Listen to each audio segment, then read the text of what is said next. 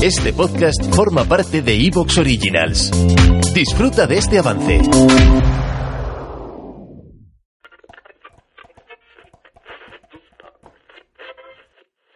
¡Hey, camaleones!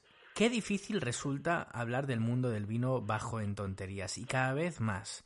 Todas esas tonterías que se han ido añadiendo por parte de sumilleres en catas de vino, revistas especializadas, programas de televisión, etcétera, pues han hecho mucho daño. Pero una de ellas, la más grave quizá, es la del mundo del vino y la comida, eso que le llaman maridajes. Joder, qué palabra, ¿verdad? Maridajes. Todo eso que suena a marido realmente nos evoca algo muy negativo. Desde aquí queremos pensar que el vino es un alimento, como siempre hemos dicho.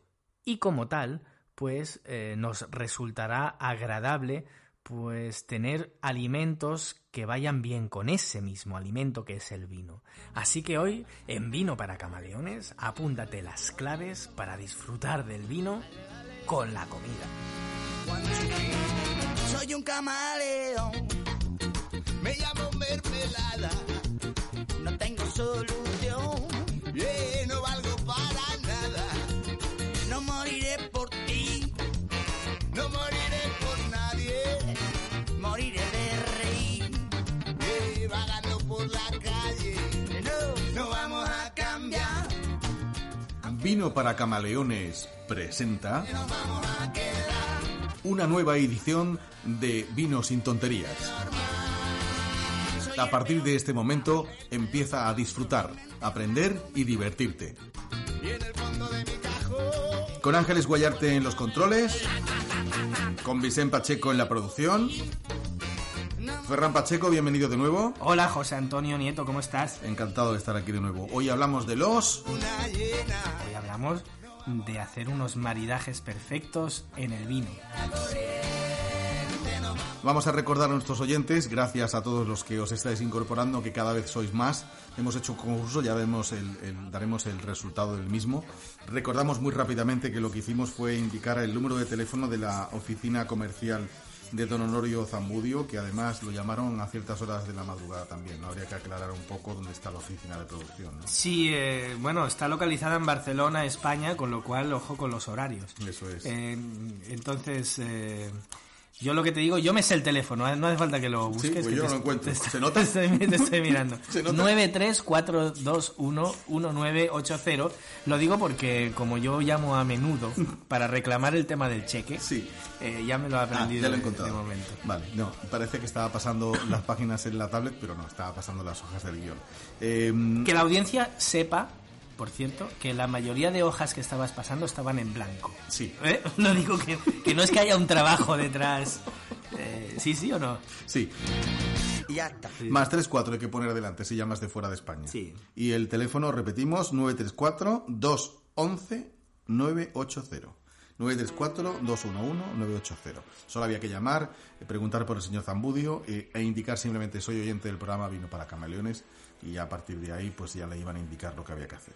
Dicho todo esto, tenemos que contar también a nuestros oyentes que hoy hemos preparado un programa eh, muy punky, quizá el más punky de todos los que hemos hecho en la temporada.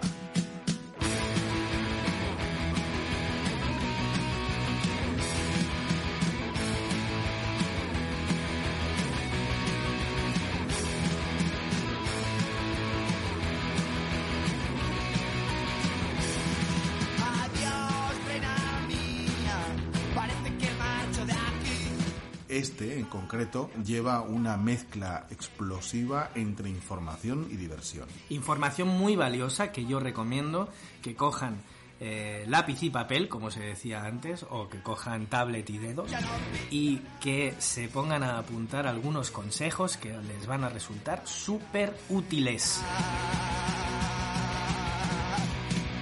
perdiendo el control.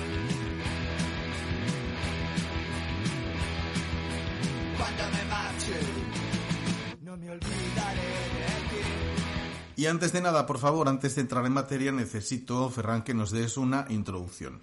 Eh, para hablar de maridajes tenemos que hablar de una serie de sensaciones en el paladar. ¿Nos puedes explicar un poco cómo funciona todo esto? Sí, encontramos en el paladar básicamente lo que siempre se ha dicho, ¿no? Los cinco eh, sabores básicos que notamos, pero bueno, yo le llamo 5 más 1, que es dulce, salado, ácido, picante, que no es el- que ese es el más 1, pero he dicho 4, y umami. ¿Eh? Eh, el umami eh, quizá Este me es lo sé yo. quizá es el más el más desconocido, aunque lo, lo- lo- lo tenemos todos presente en el, pa- en el paladar. Eh, su otro nombre es el glutamato.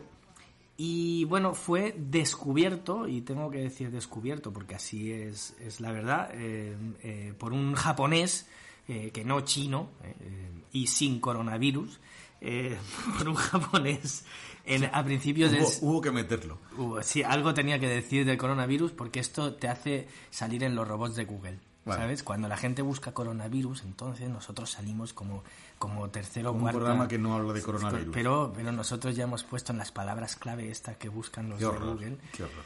Entonces, eh, entonces eh, bueno, bromas aparte, el umami es algo que, muchos de nuestros oyentes ya conocen, pero para los que no, eh, fue descubierto a principios del siglo XX por un, japonés que identificó que en, el caldo de kombu, que es una alga eh, japonesa, eh, no existía ni el dulce, ni el salado, ni el ácido, ni el amargo, pero sí existía un nuevo mm, sabor que era el umami. Y le dio el nombre de umami por sabroso, ya que eso significa en japonés y el umami es eh, esa parte grasosa de grasa que luego vamos a notar en la boca, en el paladar, cuando vamos a tomar alimentos, ¿vale? Es muy curioso una cosa que te voy a contar del, del umami, eh, José, que hay alimentos que tienen mucho más umami que otros. Eh, en este caso, por ejemplo, todo lo que sean las setas eh, son muy altas en, en umami. ¿Tú sabes cuando haces un caldo de algo que cuando se enfría queda esa telilla eh, en la superficie?